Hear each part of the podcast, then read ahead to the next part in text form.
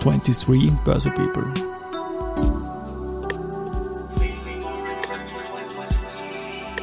Are now in season 4. Presented by Management Factory.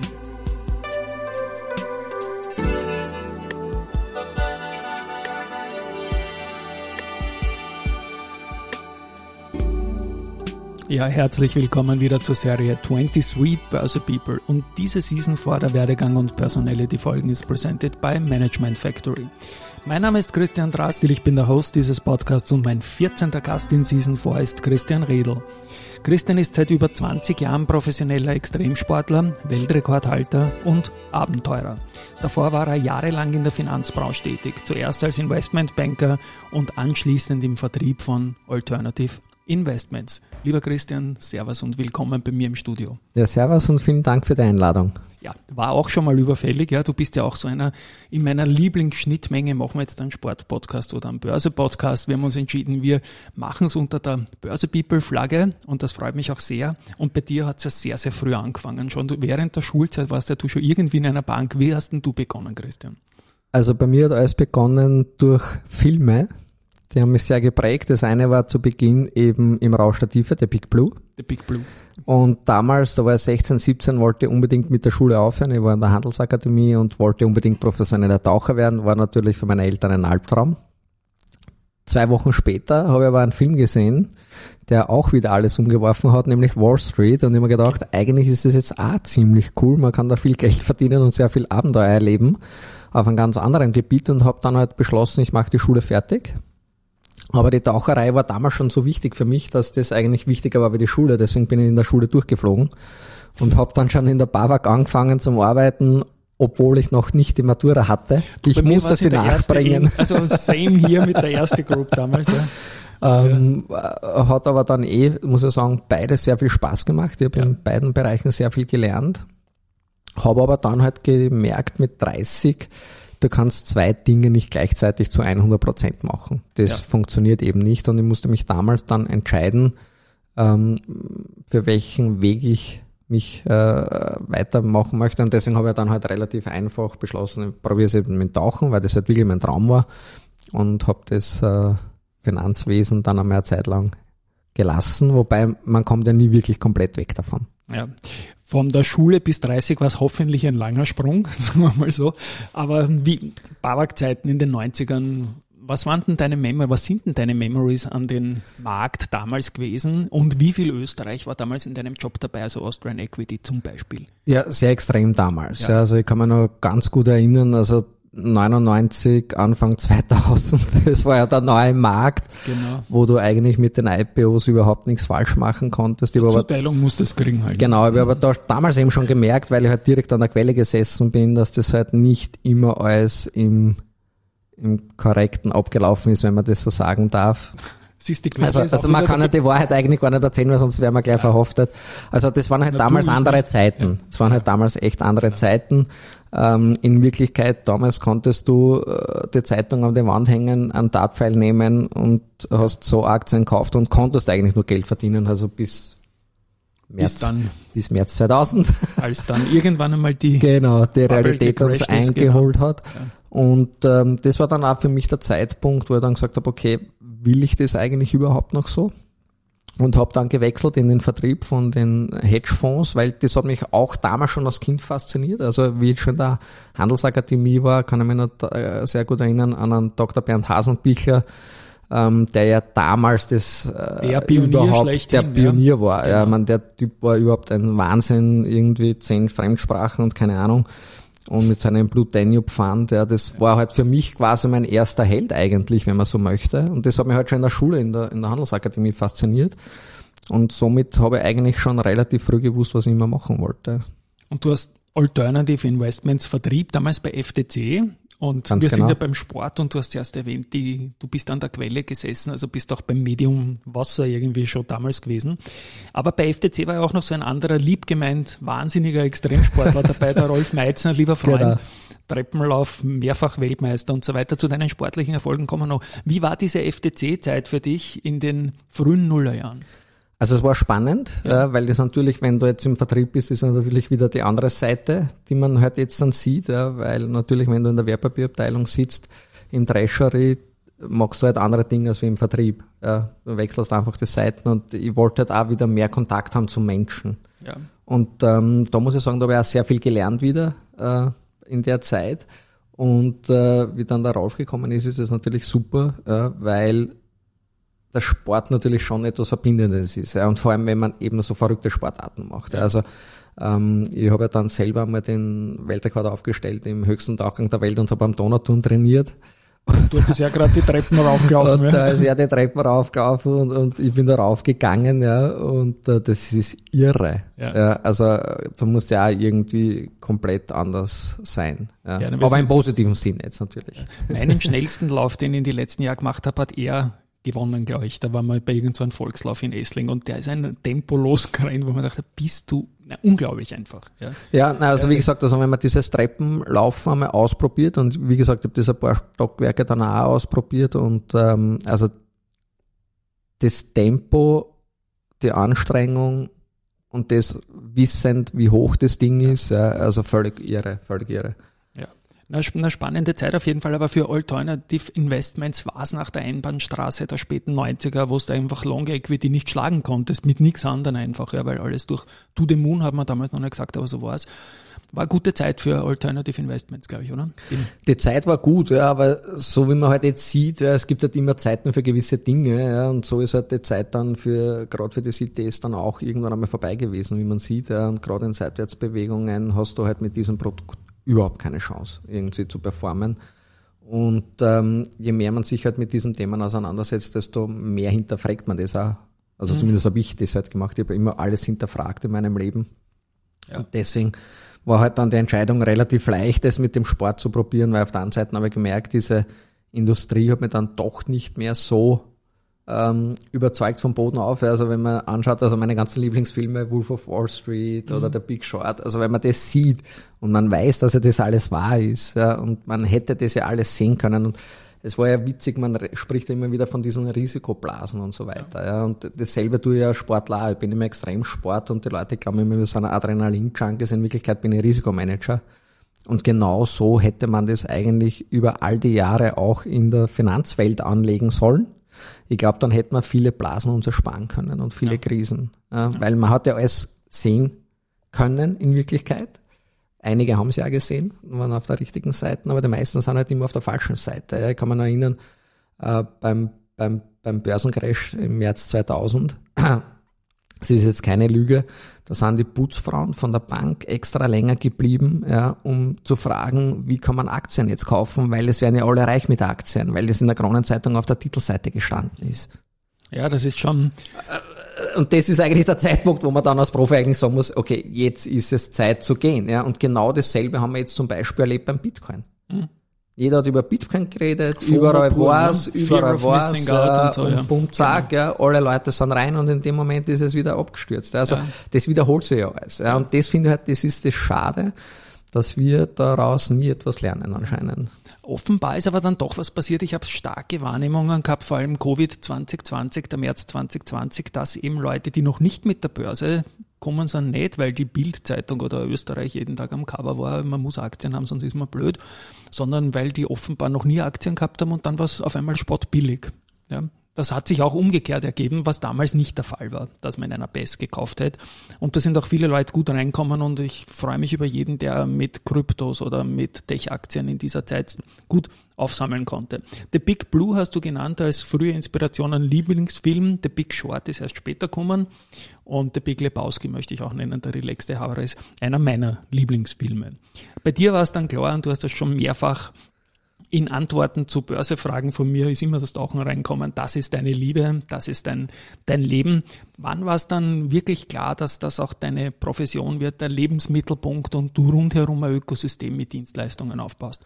Also ich habe dann, wie gesagt, eben nach dem Film sofort beschlossen, ich will das unbedingt einmal werden, habe dann auch bei Weltmeisterschaften schon mitgemacht, also auch noch wo ich in der Bank tätig war, habe dann auch äh, zu Zeiten von FTC 2003 schon meinen ersten Weltrekord aufgestellt weil ich gemerkt habe, Weltmeisterschaften ist nicht meine Welt. Ja, mhm. Aus zwei Gründen heraus. Das eine ist, ich bin nicht kompetitiv. Das heißt, du hast immer jemanden, der besser ist wie du.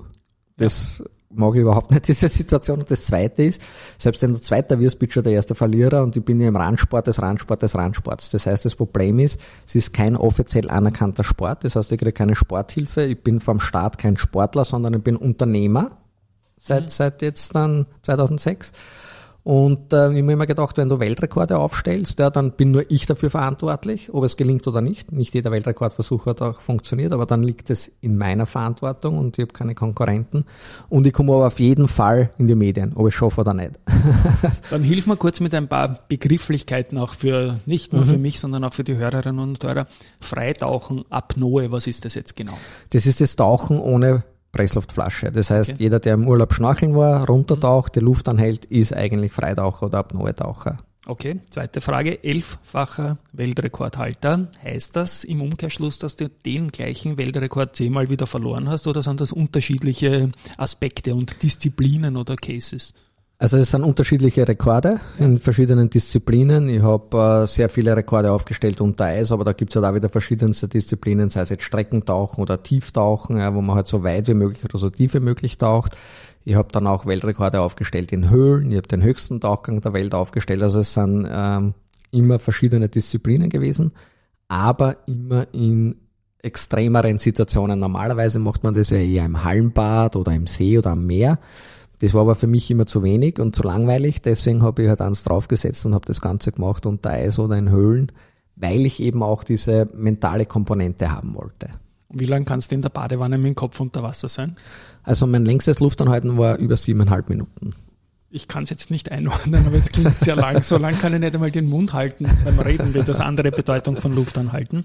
Und gibt's ich sage jetzt mal du Björn Borg oder so, äh, gibt es auch einen John McEnroe für dich, irgendeinen anderen Taucher, mit dem du Weltrekorde gegenseitig wieder weggenommen hast? So ähm, Lieblingsgegner oder so? Lieblingsgegner gibt's nicht. Es gibt halt Vorbilder. Das ist der ja. Umberto Pellizzari aus Italien. Den habe ich schon 1996 kennengelernt bei der ersten Weltmeisterschaft. Und das war für mich immer so, sage ich mal, das sportliche Vorbild. Und äh, ich glaube, dass Vorbilder oder Mentoren extrem wichtig sind. Ja. Gerade wenn man jung ist, dann kann man von denen sehr viel lernen. Und ein zweiterer äh, Mentor von mir, der noch wichtiger in meinem Leben war, ist der Felix Baumgartner. Ist jetzt zwar nicht im okay. Element Wasser, ja, aber in der Luft und ja. äh, da habe ich ein großes Glück gehabt, äh, dass der mir da unter die Fittiche genommen hat. Und gibt es irgendeinen emotionalen Lieblingsweltrekord unter den elf oder sind das elf gleichwertige Erfolge für dich? Na, also der, der erste Weltrekord, der, der erste, im, ja. im, Februar diesen Jahres sie 20 Jahre äh, jährt jetzt, ist äh, definitiv der emotionalste gewesen, weil bei dem ersten Weltrekord 2003 habe ich noch keine Sponsoren gehabt, ich habe mhm. gewusst, ich muss es ja selber finanzieren, ähm, habe nicht gewusst, ob ich schaffe oder nicht, ja, weil ich es ja vorher noch nie getan habe. Und ähm, ich habe aber gewusst, wenn dieser Weltrekord funktioniert, dann wird mein Leben so verlaufen, wie ich mir das wünsche. Ja, das musst du dir vorstellen, 2003, da war ich 26 Jahre alt, du hast ja komplettes Geld da hineingesteckt in einen Tauchgang von 90 Meter, 90 Sekunden und davon hängt dein restliches Leben ab. Also das war ein irre Druck, den ich mir da aufgelegt habe selber. Und wie ich dann den Weltrekord geschafft habe und dieser Druck weg war in der Sekunde, sind mir die Freudentränen wirklich einen Meter weiter äh, aus den Augen gespritzt, eine Stunde lang. Das war unglaublich, dieses Glücksgefühl. Mhm. Und wie lange bereitest du dich davor auf so einen Weltrekordversuch oder ist das auch wieder situationselastisch, wie komplex der Case ist? Also normalerweise kann man ungefähr von einer Vorbereitungszeit von sechs Monaten reden. Das heißt am Anfang äh, sehr viel Ausdauertraining ja. mit Schwimmen, Radfahren, dann natürlich sehr viel im Wasser, ja, die Zeit äh, vorm Rekord und dann die letzten ein, zwei Wochen direkt vorm Rekordversuch ist dann extrem viel Mentalarbeit. Mhm. Und wie viel ähm, wie viele Weltrekorde hast du noch vor oder ist diese Karriere schon beendet quasi jetzt? Mitte 40 ist er doch schon langsam Alter, oder? Oder ist das egal und bringt da nur Erfahrung mit? Also ich werde auf jeden Fall bis zum meinem Lebensende die Luft anhalten im ja. Wasser, aber natürlich nicht mehr auf dem Niveau. Ich will aber noch äh, Weltrekord aufstellen. Ich habe gesagt, nicht jeder Weltrekord hat funktioniert. Ich ja. bin viermal bewusstlos geworden. Und bei meinem letzten Weltrekordversuch ist es passiert. Das war im, im äh, Februar 2020. Dass du bewusstlos, dass ein, ich bewusstlos geworden bin und äh, der Weltrekordversuch dadurch ungültig war. Klar. Ähm, und den würde ich mir ganz gern zurückholen. Problem ist nur leider, dass das, äh, merkt man ja jetzt auch in diesem Winter, nicht ganz so einfach ist. Ja, die Seen frieren nicht mehr zu. Okay, es geht um Eis. Also ja. man mhm. braucht das Eis dafür. Und äh, aber sobald der Winter wieder mal strenger wird und das Eis passt, würde man den Weltrekord gerne holen. Wir kennen uns ein bisschen und wir, wir reden auch manchmal frech miteinander. Deswegen stelle ich jetzt die freche Frage, ist es gescheit, wenn man schon viermal bewusstlos worden ist, die Karriere da auf noch nie, will man es herausfordern? Also ich sehe es ja nicht als herausfordern, ja. also ich sehe es ja auch nicht als gefährlich. Also eine Bewusstlosigkeit ist ja eine reine Schutzmaßnahme. Ich weiß ja auch, warum es passiert ist. Mhm. Und ich weiß auch, was ich tun muss, um es beim nächsten Mal zu vermeiden. Ja. Und ich sage einmal, jede Niederlage ist ja keine Niederlage, sondern es ist einfach ein, ein Prozess am Weg, um besser zu werden. Und äh, deswegen ist es jetzt für mich nicht so schlimm. Und ähm, ich weiß, dass ich damals äh, unter Wasser eine falsche Entscheidung getroffen habe. Und diese falsche Entscheidung hat dann leider dazu geführt, dass es nicht funktioniert hat. Aber jetzt weiß ich ja, ja. was ich da entschieden habe und dass es eigentlich unnötig gewesen wäre. Und ähm, deswegen, wenn ich mich jetzt wieder vorbereite drauf, äh, bin ich davon felsenfest überzeugt, dass der Weltrekordversuch funktionieren würde. Wunderbar, ja. Ich drücke auf jeden Fall die Daumen. Ich meine, dein Name war mal ein Begriff schon länger. Über die, die Wiener Börse Bubble ist nicht so groß, da kennt man sie vom Namen her. Aber wirklich kennengelernt habe ich dich für unser erstes äh, Börse Social Magazine. Das war, glaube ich, im Jahr 2016 oder 17.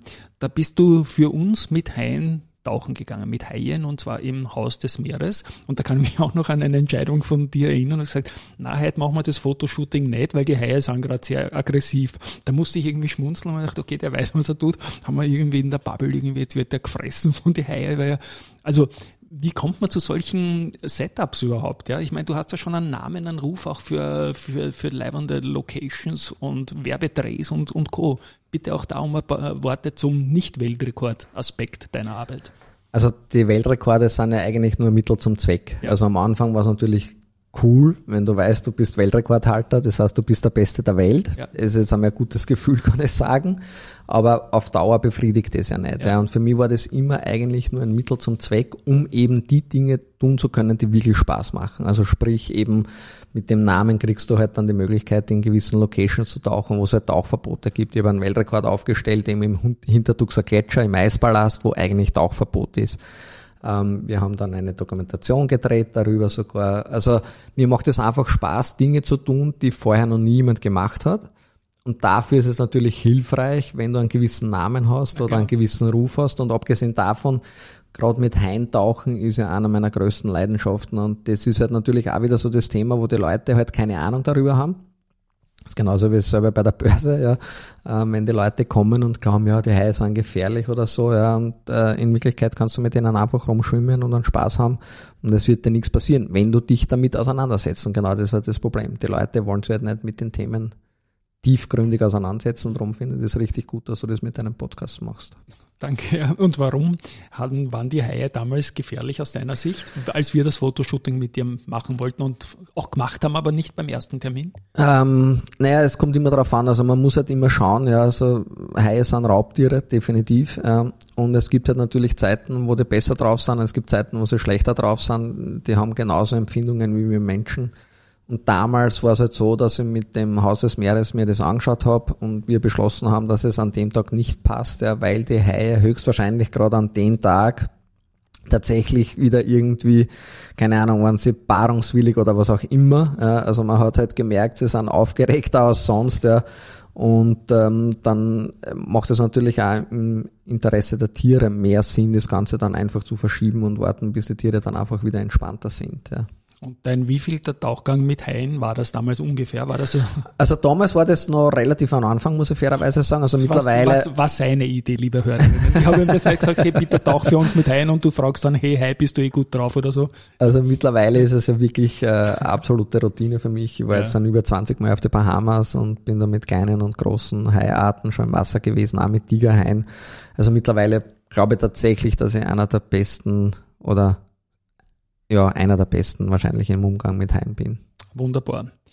Gut, rundherum hast du dir, so Ökosystem habe ich es genannt, aufgebaut. Du bist Coach, du bist Speaker, du hast viele, viele Vorträge, hast auch Bücher geschrieben. Bitte auch da um ein paar ähm, Inputs dazu? Ja, also nachdem ich jetzt so viel gelernt habe durch den Sport, ja, durch die geschafften Rekorde, durch die nicht geschafften Rekorde, durch das, dass ich jetzt schon mittlerweile in den letzten 20 Jahren über 10.000 Schüler ausgebildet habe im Luftanhalten und ich gemerkt habe, wie zum Beispiel so, das sind jetzt Kleinigkeiten, aber positive Gedanken. Schüler 10.000, ja. Wieder Zwischenfrage, Entschuldigung, ich falle dir ins Wort. Alles gut. Wie viele Mädels sind da dabei, wenn ich das flapsig sagen darf? Äh, mehr wie die Hälfte.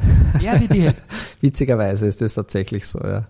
Spannend. Äh, aber das es war eben, war, war halt wirklich, wo ich halt gemerkt habe, dass diese Regeln, ja. die für mich funktioniert haben, auch für meine Schüler funktioniert haben, weil jeder dieser Schüler kann innerhalb von einer Stunde seine Zeit unter Wasser verdoppeln. Mhm. Jetzt dann glaubt das aber ja niemand. Ja, und das löst ja aber etwas aus, weil wenn ich dir heute sage, äh, du kannst deine Zuhörer verdoppeln, ja, dann sagst ja. der spinnt. Ähm, wenn ich dir jetzt aber sage, äh, du kannst die Luft in einer Stunde doppelt so lange anhalten und sagst, der spinnt komplett. Ja, und wenn du das dann aber dann selber erlebst ja, und dann merkst, was in deinem Kopf für Mechanismus, Mechanismen losgetreten werden und was da passiert, dass zum Beispiel positive Gedanken weniger Sauerstoff verbrauchen wie negative Gedanken. Das klingt jetzt im ersten Moment, ja, habe ich eh schon hundertmal gehört. Aber beim Luftanhalten, wo ja 60 Sekunden immer 60 Sekunden sind, ist es tatsächlich messbar geworden. Und genau dieses Wissen, ja, und das ist halt mein, mein, meine Bestimmung oder was auch immer, wie man da dazu jetzt sagen möchte, dass ich das halt einfach weitergebe an so viele Menschen wie möglich. Deswegen habe ich eben Bücher geschrieben, deswegen mache ich auch die Vorträge, weil ich einfach möchte, und ich glaube, das ist in Zeiten wie diesen extrem wichtig, dass jeder Mensch das für sich perfekte Leben führen kann. Und da geht es jetzt nicht darum, ob ich jetzt viel Geld habe oder wenig Geld habe. Ich verdiene jetzt sicher weniger als wie in der Bank, definitiv weniger. Damals haben wir ja noch irgendwie 18, 19 Gehälter gehabt, kann man sich heute auch nicht mehr, mehr vorstellen. Für uns war das damals Standard. Bei der Baba, gell? äh, Gibt's aber jetzt auch nicht ja, mehr. Ja, ja. Aber, aber das war halt damals so. Und, äh, und deswegen ist es mir halt eben wichtig, ähm, eine Inspiration zu sein für viele Leute und deswegen bin ich ja froh, dass ich da heute sprechen darf. Bau gerne einen Call to Action ein jetzt. Wenn man dich als Speaker, man hat dich jetzt gehört, ich glaube, du hast Input auch für Unternehmen sehr starken. Wenn man dich da irgendwie engagieren will, wie erreicht man dich am besten? Gibt es da Webpage, wo man Kontaktformular und so? Ganz genau, ganz genau. Also was auch immer jetzt brennt unter den Nägeln, ja einfach christianredel.com, da gibt's auch Kontaktformular, da gibt's auch E-Mail-Adresse drauf. Also wenn irgendwelche Fragen, Wünsche oder was auch immer äh, aufkommen, einfach äh, Kontakt mit mir aufnehmen. Ich habe keine Sekretärin, ich mache das alles selber. Das ist eine wichtige Info, werden wir in den Shownotes, also, also. Shownotes natürlich verlinken. Und es geht ja noch weiter, unser Gespräch, weil es geht ja nicht nur um dich, um das Tauchen und die Ausbildung anderer beim Tauchen, sondern auch ums Bigger Picture der Ozeane, der Weltmeere und so weiter. Seven Oceans. Du hast mir auch ein paar schöne Sachen mitgebracht, Bänder. Ich stehe auf Bänder aller Arten. Und äh, ja, Seven Oceans erzählt auch ein bisschen was, was da dein deine Botschaft und dein Anliegen ist? Also ich habe ja schon als Kind, also mit sechs Jahren war ich das erste Mal Schnorcheln, mit zehn Jahren war ich dann das erste Mal Flaschentauchen und ich habe damals schon die ganzen Filme vom Hans Haas gesehen. Ja. Und vom Jacques Cousteau und habe halt gesehen, wie damals die Meere ausgeschaut das haben. Das waren die zwei großen eigentlich, oder? Das waren die ersten ja. und die größten. Und ja. tatsächlich war sogar der Hans Haas noch früher. Also muss man wirklich stolz sein als Österreicher, dass wir wirklich den allerersten Tauchpionier hatten. Kann man sich gar nicht vorstellen eigentlich. Ähm, ist jetzt über 100 Jahre her. Ja. also 100 Jahre wäre jetzt geworden. Und ähm, ich habe halt dann auch das große Glück gehabt, in meinem Leben weltweit tauchen gehen zu können. Ich war am Nordpol, ich war in Grönland, also wirklich viele, vieles gesehen. Aber eben nicht nur schöne Dinge, sondern auch sehr viele negative Dinge.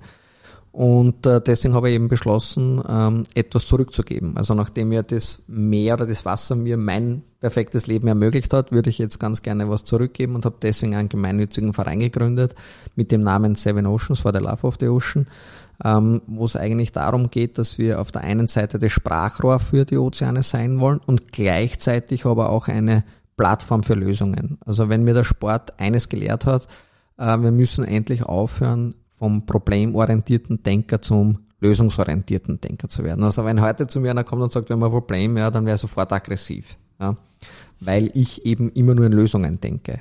Und genauso ist es eben auch beim Ozean. Und jetzt dann kommt natürlich immer die berechtigte Frage, warum gerade als Österreicher Ozean schützen, weil wir haben ja nicht mehr mehr Zugang mehr. Ähm, wir sprechen direkt neben dem Donaukanal, bitte. Ja. ja, also Wasser ist ja generell das Thema. Also es geht ja tatsächlich nicht nur ums Meer, aber halt natürlich für mich hauptsächlich. Ähm, aber der Punkt ist einfach der, jeder zweite Atemzug kommt aus dem Meer. Das heißt, stirbt das Meer, stirbt der Mensch und äh, da sind wir am schnellsten Wege dazu hin. Und das ist aber leider etwas, was die meisten Menschen weltweit gar nicht am Radar haben, weil die sagen immer, ja, Regenwald und und und, ja, aber tatsächlich die größte ökologische Zeitbombe, die wir haben, sind die Ozeane. Und was, ist, was sind da deine Ansätze? Geht es da um Müll? Um was geht's da? Also im Prinzip habe ich, ähm, dreht sich alles um die Zahl sieben, ja. Ja, äh, weil wir sieben Weltmeere haben. Das sind die drei Pazifik, äh, Atlantik und Indischer Ozean plus die vier Mittelmeere. Und deswegen dreht sich alles um die Zahl sieben und ich habe sieben große Probleme definiert, unter anderem eben Plastikmüll, was ein Thema ist, aber wir haben da viel größere Themen wie Sharkfinning, Geisternetze, Überfischung, Sterben der Korallen äh, mit Global Warming zusammenhängend. Wir haben die Ausbeutung der Tiefsee, wir haben Wracks. Also ich habe da sieben große Problemfelder definiert, die dem Meer zusetzen und äh, ich bin aber davon überzeugt, dass es für jedes dieser Probleme auch Lösungen gibt. Ja. Ähm, das Problem leider dabei ist, dass die meisten Menschen A, sich keine Gedanken drüber machen. Und das zweite Problem ist, dass halt jedes Problem immer nur mit Geld zu lösen ist. Und ähm, das finde ich halt auch jetzt total spannend zum Beispiel, wenn man das jetzt wieder aufs, aufs ursprüngliche Thema zurücklenkt. Seit August letzten Jahres müssen ja alle Bankberater darauf hinweisen, dass es ja auch nachhaltige Produkte gibt. Wir haben mal letztes Jahr ähm, die Aufgabe auferlegt, gemeinsam mit einem Freund einmal alle Produkte der österreichischen Banken zu analysieren, was die unter Nachhaltigkeit verstehen. Also ich kann mir nur sagen, bitte liebe Banken, wenn ihr das hört, macht eure Hausaufgaben oder ruft uns an und wir helfen euch dabei. Bist du auch Mystery Shoppen gegangen, oder? Nein, ja. es ist echt furchtbar. Ja. Also wenn du, wenn du dir denkst, ja, du, also wenn ich jetzt an Leute frage, ja, und ich frage halt immer sehr viel, du willst jetzt nachhaltig investieren, ja, dann haben die meisten Leute zu mir gesagt, wenn sie nachhaltig investieren wollen, ja, wollen sie auf der einen Seite natürlich Rendite haben, aber auch etwas Nachhaltiges bewirken. Ja. Und wenn du dir jetzt aber anschaust, und das ist wirklich völlig wurscht, welche Bank du jetzt hernimmst, und du schaust dir die Fonds an, die eben nachhaltig sind, und da sind halt Produkte drin wie Apple, IBM und Co., nur weil die eben jetzt diesen Richtlinien entsprechen, weil sie halt Elektroautos haben. Ja. ja. Deswegen ist es aber für mich kein nachhaltiges Unternehmen, weil ein nachhaltiges Unternehmen für mich schafft ja einen Mehrwert. Ja, und wenn man jetzt überlegt, wie viel Geld aber in diesen Produkten drinsteckt, wenn man das jetzt nehmen würde und in nachhaltige, wirklich sinnvolle Firmen investieren würde, was ja eigentlich die meisten Kunden ja wollen, ich glaube, dann hätte man sehr viele Probleme schon weniger. Ja. Jetzt muss ich da die Frage stellen, du hast gesagt, ich darf dich alles fragen und wir haben das nicht im Vorgespräch äh, abgehandelt gehabt. Warum tut man sich das an? Bist du noch in irgendeiner Form in einem Wertpapiergeschäft oder so tätig? das Hobby ist, glaube ich, doch ein bisschen übertrieben, alles zu recherchieren, oder? Also erstens einmal liegt es mir im Herzen, ja. ja. eben mit der Umwelt etwas zu tun und wie gesagt, das, der größte Treiber, um Probleme zu lösen, ist nach wie vor Geld. Ja, Beispiel an Hai. Wenn ich jetzt einen Hai umbringe und die Flosse verkaufe, ja, verdient der Fischer 25 Dollar, der, der es verkauft in Hongkong, verdient 1000 Dollar, ja, aber ein lebendiger Hai durch einen Tauchtourismus würde in seiner Lebenszeit wahrscheinlich eine Million Dollar einbringen. Also man muss halt den Leuten immer erklären, dass das schnelle Geld oft nicht eben das Sinnvolle ist. Ja. Das andere ist, wenn jetzt das Geld in die richtigen Kanäle fließt, ja, dann würde ja was passieren in der Welt. Ja. Und wenn ich jetzt sage, okay, ähm, ich investiere mein Geld in Apple und IBM, weiß jetzt nicht, ob das jetzt dann etwas verändert in der Welt. Ja, deswegen, Big Blue, Big Blue hat man IBM immer genannt. Ja. Weil sind wir wieder bei den. Aber deswegen haben wir halt die Arbeit angetan, ja, ja. Äh, also weil ich halt wirklich überlege, wie kommen die Geldflüsse, ja, und da reden wir ja wirklich allein in Österreich von Milliarden. Ja, also ja. zwei Drittel des investierten Kapitals liegt ja mittlerweile in nachhaltigen Produkten. Nur die nachhaltige Produkte muss man einmal hinterfragen. Ja, und es hat sich halt bis jetzt anscheinend tatsächlich noch niemand Gedanken drüber gemacht. Ja, und ich bin halt immer jemand gewesen, auch im Sport, der halt immer seiner Zeit voraus war. Ja, aus, aus dem Interesse heraus, weil er halt immer anders denkt wie die anderen. Und deswegen habe ich halt versucht, das zu tun und auf der anderen Seite bin ja selber auch jetzt wieder, also du kommst ja nie weg. Also das Problem ist ja wirklich, wenn du einmal Trader warst, ja, auch wenn du das jetzt einmal ein, zwei Jahre nicht machst, irgendwann juckt's dich wieder ja. und du fangst wieder an, die Charts anzuschauen, wurscht, ob es jetzt Krypto war oder was auch immer, aber du kommst nie hundertprozentig weg. Und ja. äh, deswegen habe ich auch äh, seit dem letzten Jahr ein Startup, äh, wo wir eine Online-Trading-Plattform machen wollen, mit Skytraders und äh, das bin jetzt auch gerade am Aufbauen. Also du kommst eigentlich nie wirklich davon weg. Ja, das ist wie eine Sucht. Ja. Und Trading heißt kurzfristiges handeln, aus deiner Sicht auch, oder? Ich wissen wir beide natürlich, aber ist das so gemeint, dass du, wenn du zum Trading immer wieder zurückkommst, dass du zum eher schnellen Wertpapiergeschäft oder dass du sagst, jetzt mache ich wieder ein paar Buy-and-Hold-Geschichten, weil es gerade günstig scheint? Na, also ich war dann, wenn ich getradet habe, war ich wirklich Trader. Ja. Das heißt, ich habe mich da wirklich dann halt immer wochenlang hingesetzt und habe halt wieder versucht, Chartanalysen zu machen, ja. zu kaufen zu verkaufen. Ähm, habe aber dann halt gemerkt, dass auch das extrem schwierig geworden ist. Ja, und deswegen haben wir gedacht, eigentlich, wieso tue ich mir das an? Ja, weil ich habe damals, wie ich nur in der Bank war, immer einen Traum gehabt. Eigentlich wollte ich immer eine eigene Bank sein. Ja, mhm. Warum? Weil egal, ob du jetzt verdienst oder verlierst, die Bank gewinnt immer. Ja. Du zahlst immer deine Gebühr. Und ich habe gedacht, eigentlich äh, was tue ich eigentlich da in der Bank, ja, weil der eine verliert, der andere gewinnt, ja. Den einen mache ich glücklich, den anderen mache ich total traurig, ja, und die Bank verdient aber immer in beiden Seiten Geld, ja. Deswegen also ein weiterer Lieblingsfilm von mir ist Glücksritter, wenn wir schon dabei sind. Ein Traumfilm, ja. Ich meine, Bank zu betreiben ist sicher spannend, wenn man den ganzen regulativen Irrsinn wegdenkt. Also, also, also das muss ich ehrlich gestehen, also, dafür, ne? Also das ist eigentlich das, was ich am meisten ja. unterschätzt habe. Wie, wie gesagt, wir arbeiten ja seit über einem Jahr dran und ähm, wollen einen eigenen Online-Broker aufbauen und in Wirklichkeit, ja, auf der einen Seite natürlich äh, programmiertechnisch ein Albtraum, also wir haben ja. mittlerweile 15 Programmierer angestellt, aber der noch größere Albtraum ist tatsächlich die Bürokratie. Ja. Also das Geld, was wir bis jetzt investiert haben, ist sicher mehr wie die Hälfte nur für Anwälte draufgegangen. Ja. Da ist sicherlich auch so, da erinnere ich mich an ein Gespräch mit Nico Bader, Second Generation Eigentümer, CEO jetzt der Bader Bank in München, der hat gesagt, sie würden es nicht mehr gründen, eine Bank wegen der Regulatorik, die dich einfach killt, obwohl es der Traumjob schlechthin ist. Ja. ja. Also liebe Grüße an den Nico bei der Gelegenheit. Christian, ich komme noch einmal zurück zu Seven Oceans zu auch da einem kleinen Call to Action, wenn ich sage, hey, das ist live und was der da tut und ich mag das Seven Oceans Ding irgendwie unterstützen. Wie tue ich das am besten? Was habt ihr da für Möglichkeiten? Also am besten haben wir auf die Homepage gehen. Da ja, werden wir auch verlinken natürlich. Da haben wir dann eh einen Link ja. ja. und äh, da sieht man dann genau, was wir eben vorhaben. Wir, wir sind jetzt gerade zum Beispiel dabei, im September ein künstliches Riff in Bali zu bauen, ja, um Korallen wieder anzusiedeln.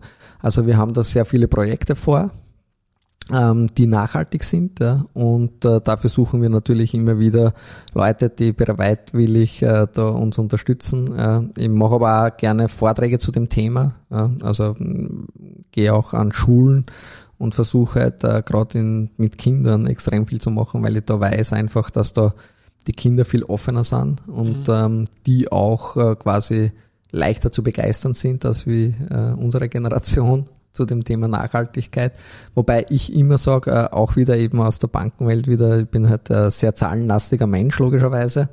Und ich sage immer, wenn wir jetzt 100 Menschen haben äh, und wir haben drei Greta Thunbergs, ist es zwar lieb und nett, aber mir wären 97 Leute lieber, wo jeder einen Tag ein Prozent besser machen würde als wir am Tag davor, weil das macht in der Summe viel mehr aus. Und das ist ein wunderbares Schlusswort, lieber Christian. Das lasse ich jetzt mal so stehen. Du hast ein Riff auf Bali, viel Erfolg damit. Ich habe kein Gitarrenriff in diesem Ding drinnen. War mal ein Volksfest, dich hier als Gast zu haben in diesem Gespräch zwischen Sport, Höchstleistungen, zwischen Zukunftsdenken für die Welt. Macht Spaß mit dir zu reden, Christian. Viel Erfolg. Und an euch da draußen, danke fürs Zuhören. Ich glaube, viel Inspiration dabei. Tschüss mal von meiner Seite. Tschüss und vielen Dank nochmal für die Einladung. Baba.